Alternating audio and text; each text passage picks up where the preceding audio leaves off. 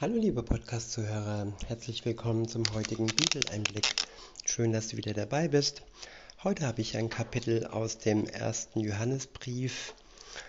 Es ist äh, das Kapitel 2 und ich verwende die Übersetzung Schlachter 2000.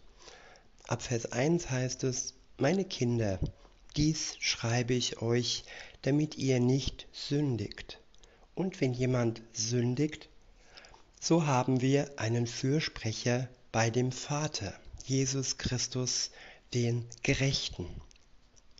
Und er ist das Sühnopfer für unsere Sünden, aber nicht nur für die unseren, sondern auch für die der ganzen Welt. Ich wiederhole, meine Kinder, dies schreibe ich euch, damit ihr nicht sündigt. Und wenn jemand sündigt, so haben wir einen Fürsprecher bei dem Vater. Ja, Christen, die haben oftmals Angst zu sündigen. Und ähm, ja, als Adam und Eva gegen Gottes Gebot verstoßen haben, haben sie erstmal versucht, dies zu vertuschen dass sie vom Baum der Erkenntnis ähm, gegessen haben, was ihnen Gott der Vater verboten hatte. Und dieses Problem, dass wir unsere Sünde vertuschen, verheimlichen müssen, das haben wir nicht. Denn wir haben einen Fürsprecher im Himmel, nämlich Jesus Christus, der als Sühneopfer für uns gestorben ist so können wir ganz offen über unsere Schuld reden. Wir müssen nichts vertuschen und wir dürfen die Gnade Gottes in Anspruch nehmen, ohne dass wir ein schlechtes Gewissen haben brauchen. Denn Jesus ist der Gnädige, der für uns gestorben ist, damit wir ja frei sind, frei von unserer Schuld. Und wenn wir fallen, wenn wir sündigen, dann dürfen wir uns der Gnade Gottes bewusst sein. In Vers 2 heißt es, und er ist das Sühnopfer für unsere Sünden, aber nicht nur für die unseren, sondern auch für die der ganzen Welt. Ja, Christsein ist nicht nur Selbstbedienung, dass wir sagen, okay, wir sind jetzt von Gott erlöst worden und jetzt können wir uns auf die faule, faule Haut legen. Nein, es geht darum, dass wir auch dem Rest der Welt in unserer Umgebung, in dem Raum, wo wir unterwegs sind, da, wo uns Gott hinsendet, genauso die Möglichkeit geben, dass sie ihre Schuld loswerden können das, was wir ja aus seiner Gnade heraus geschenkt bekommen haben, dieses Geschenk ist auch für alle anderen äh, gedacht, die noch nicht mit Jesus unterwegs sind. Und wir sind die, die auf dieses Geschenk hinweisen dürfen. Der nächste Abschnitt ist überschrieben mit wahre, wahre Gottes, Gotteserkenntnis zeigt sich im Halten der Gebote. Im Halten der Gebote Gottes und in der Geschwisterliebe. Ab Vers 3 heißt es, und daran erkennen wir, dass wir ihn erkannt haben, wenn wir seine Gebote halten. Ja, die Gebote Gottes, das sind Liebesgebote. Sie wurden uns gegeben, weil Gott uns liebt. Und wenn wir ihn lieben, wenn wir mit ihm in Verbindung stehen und sein Geist in uns lebt, dann ist es das ja, Erkennungszeichen, dass wir seine Gebote halten. In Vers 4 heißt es, wer sagt, ich habe ihn erkannt und hält doch seine Gebote nicht, der ist ein Lügner. Und in einem solchen ist die Wahrheit nicht. Wer aber sein Wort hält, in dem ist wahrhaftig die Liebe Gottes vollkommen geworden. Ja, die Gebote Gottes zu halten, ohne die Liebe Gottes, ohne seinen Geist, ja, das ist schier unmöglich. Den Krampf, den sich viele Menschen, ähm, ich sag mal, zumuten und dann immer wieder fallen und nie und nie wirklich erkennen wollen, dass sie Gott brauchen, seine Hilfe brauchen, seinen Geist brauchen, um die Gebote Gottes zu halten. Ohne ihn ist uns dies unmöglich. Jesus war ganz eng mit seinem Vater verbunden und weil er der Sohn Gottes war, da war es, dass er als einziger völlig schuldlos am Kreuz für uns als wahres, heiliges und sündloses Opfer gestorben ist. Und wir als Menschen, die wir nicht, ja, ja, Sohn Gottes sind wie Jesus, ja, wir brauchen die Gnade Gottes und wir werden fallen, ohne dass wir das wollen. Kein Christ will sündigen. Also es ist nicht so, dass ein Christ sagt, okay, ich habe jetzt die Gnade Gottes, ich kann jetzt fleißig weiter sündigen, mir passiert ja nichts. Nein, wer so denkt, der hat die Wahrheit nicht erkannt und der lebt auch nicht in der Liebe. Es geht darum, dass wir die Gnade Gottes dann in Anspruch nehmen, wenn wir fallen, weil wir noch nicht zu 100% geheiligt sind und die Sünde uns manchmal runterreißt, wir verführt werden. Und wenn wir dies aber bereuen und nicht den Freibrief seiner Gnade äh, ja, vorhalten, sondern ja, es bereuen, dass wir gesündigt haben, dann wird er uns wieder und wieder in seiner Gnade vergeben. Weiter heißt es, daran erkennen wir, dass wir in ihm sind. Wer sagt, dass er in ihm bleibt, der ist verpflichtet, auch selbst so zu wandeln, wie jener gewandelt ist. Ja, das ist der Bund, den wir mit Gott schließen. Es ist der, ja, ich sag's mal äh, platt übersetzt, der Arbeitsvertrag, in dem steht, dass wir gewillt sind, in seinen Geboten zu wandeln, in den Fußstapfen Jesus zu wandeln. Und mit seiner Hilfe werden wir das auch schaffen, wenn wir Tag für Tag widerstehen und unserem alten Leben nicht verfallen und zurückfallen in alte Muster. Weiter heißt es in Vers 7, Brüder, ich schreibe euch nicht ein neues Gebot, sondern ein altes Gebot, das ihr von Anfang an hattet. Das alte Gebot ist das Wort, das ihr von Anfang an gehört habt. Und doch schreibe ich euch ein neues Gebot, was wahr ist in ihm und in euch. Denn die Finsternis vergeht und das wahre Licht scheint schon. Ja, das wahre Licht ist Jesus Christus. Seine Strahlkraft ist Millionen und Milliardenfach und unbeschreiblich mehr heller als die Finsternis, die durch den Teufel ja ähm, vonstatten geht. Und wer in ihm bleibt, der wird auch in seinem Licht bleiben, nämlich im Licht Jesu. In Vers 9 heißt es, wer sagt, dass er im Licht ist und doch seinen Bruder hasst, der ist noch immer in der Finsternis. Ja, tun wir Werke des Lichts oder tun wir Werke der Finsternis? Das dürfen wir uns Tag für Tag fragen. In Vers 10 heißt es, wer seinen Bruder liebt, der bleibt im Licht, und nichts Anstößiges ist in ihm. Wer aber seinen Bruder und seine Schwester hasst, der ist in der Finsternis und wandelt in der Finsternis und weiß nicht, wohin er geht, weil die Finsternis seine Augen verblendet hat. Ich schreibe euch, ihr Kinder, weil euch die Sünden vergeben sind, um seines Namens willen. Ich schreibe euch, ihr Väter, weil ihr den erkannt habt, der von Anfang an ist, nämlich Jesus Christus. Ich schreibe euch, ihr jüngeren Männer, weil ihr den Bösen überwunden habt. Ich schreibe euch, ihr Kinder, weil ihr den Vater erkannt habt.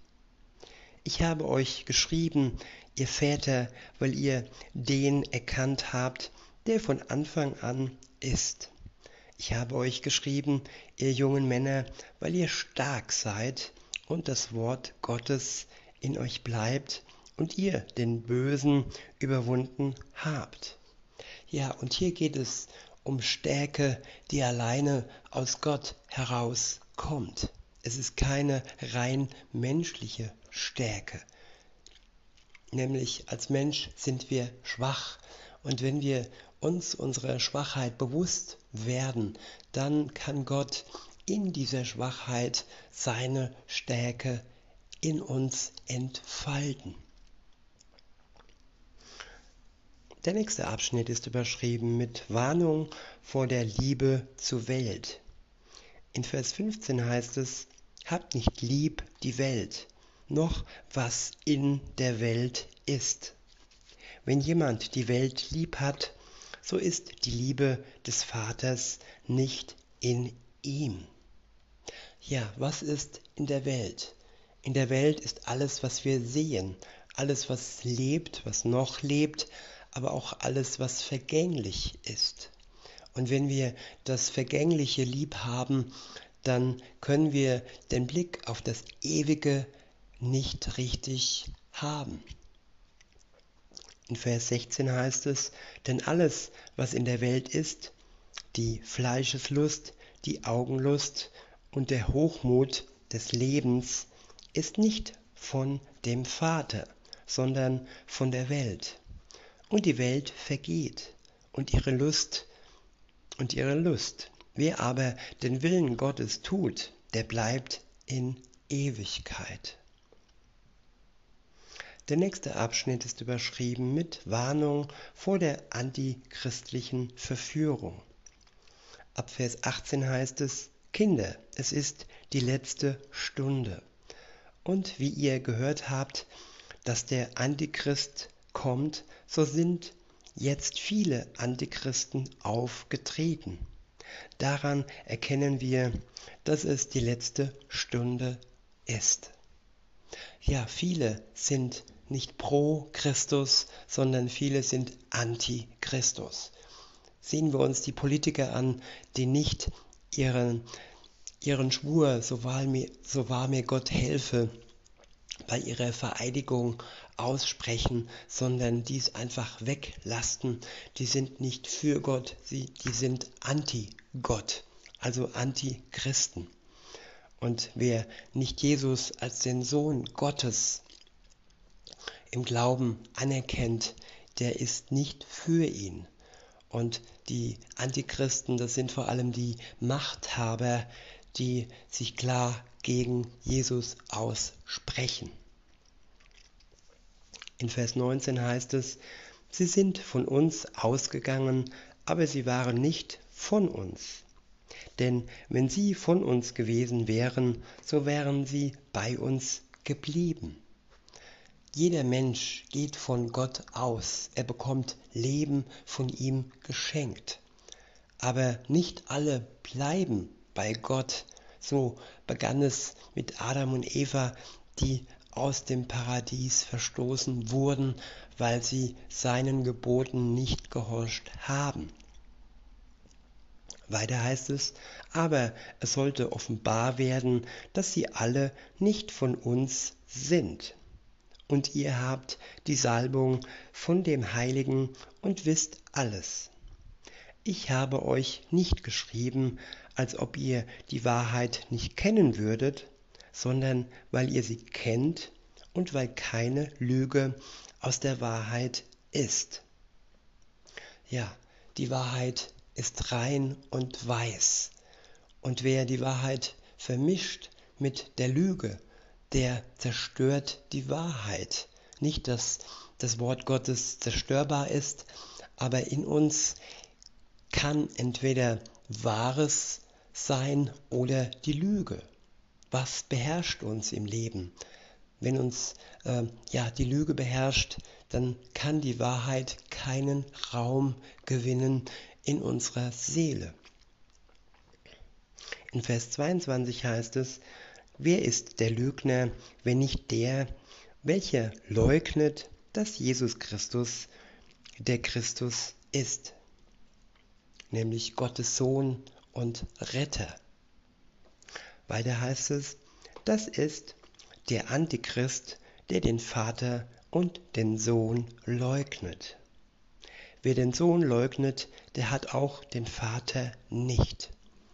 Ja, viele Religionen äh, haben durchaus eine Verbindung zum Vater. Das sind die Juden, das sind ähm, ja, die Moslems, sie haben zumindest ein Bild vom Vater. Die Juden leben im Alten Testament und die Moslems ja, tun so, als wären sie Brüder äh, in Abraham und so weiter im Alten Testament mit den Christen. Aber sie lehnen Jesus Christus als Gottes Sohn, als Retter ab. Und das ja, lässt sie nicht hineinkommen in, in die Möglichkeit, ewig zu leben. Und sie werden dem Gericht unterstellt. In Vers 23 heißt es, wer den Sohn leugnet, der hat auch den Vater nicht. Ja, wer sich wie gesagt auf den Vater beruft und den Sohn jedoch leugnet, der kann nicht den Vater auf seiner Seite haben. Denn Gott der Vater wird sich abwenden, so wie er sich von Jesus abgewendet hat. Weiter heißt es, wer den Sohn bekennt, der hat auch den Vater. Was ihr nun von Anfang an gehört habt, das bleibe in euch. Wenn in euch bleibt, was ihr von Anfang an gehört habt, so werdet auch ihr in dem Sohn und in dem Vater bleiben. Und das ist die Verheißung, die er uns verheißen hat, das ewige Leben. Dies habe ich euch geschrieben von denen, die euch verführen.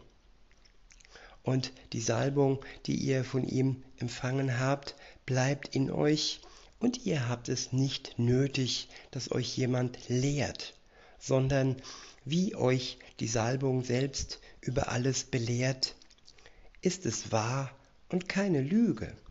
Und so, wie sie euch belehrt hat, werdet ihr in ihm bleiben. Der Geist Gottes belehrt uns. Wir sind gesalbt durch den Geist. Und wir haben es nicht nötig, dass uns jemand belehrt. Wenn du in Verbindung trittst, liebe Zuhörerin, lieber Zuhörer, dann ja, hast du den wahren Lehrer in dir, in deinem Herzen, in deiner Seele.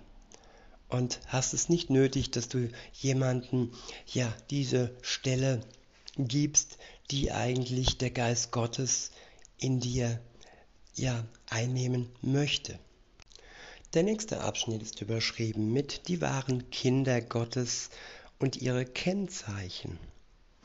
Ab Vers 28 heißt es, und nun, Kinder, bleibt in ihm, damit wir Freimütigkeit haben, wenn er erscheint, und uns nicht schämen müssen vor ihm bei seiner Wiederkunft. Ja, so wie Adam und Eva sich geschämt haben, ähm, sich bedeckt haben vor Gott, so muss es und darf es bei uns nicht sein, wenn Jesus Christus wiederkommt. Wir sollen in ihm bleiben, sollen uns reinhalten, unser Gewissen reinhalten und Tag für Tag in seiner Gnade leben. Dann müssen wir uns nicht schämen, wenn Jesus Christus wiederkommt. In Vers 29 heißt es, wenn ihr wisst, dass er gerecht ist, so erkennt auch, dass jeder, der die Gerechtigkeit tut, aus ihm geboren ist. Ja, jeder, der die Gerechtigkeit tut, der seinen Fußstapfen folgt, der ist aus Jesus Christus heraus geboren. Und wir dürfen uns dann Kinder Gottes nennen. In diesem Sinne wünsche ich euch noch einen schönen Tag und sage bis denne.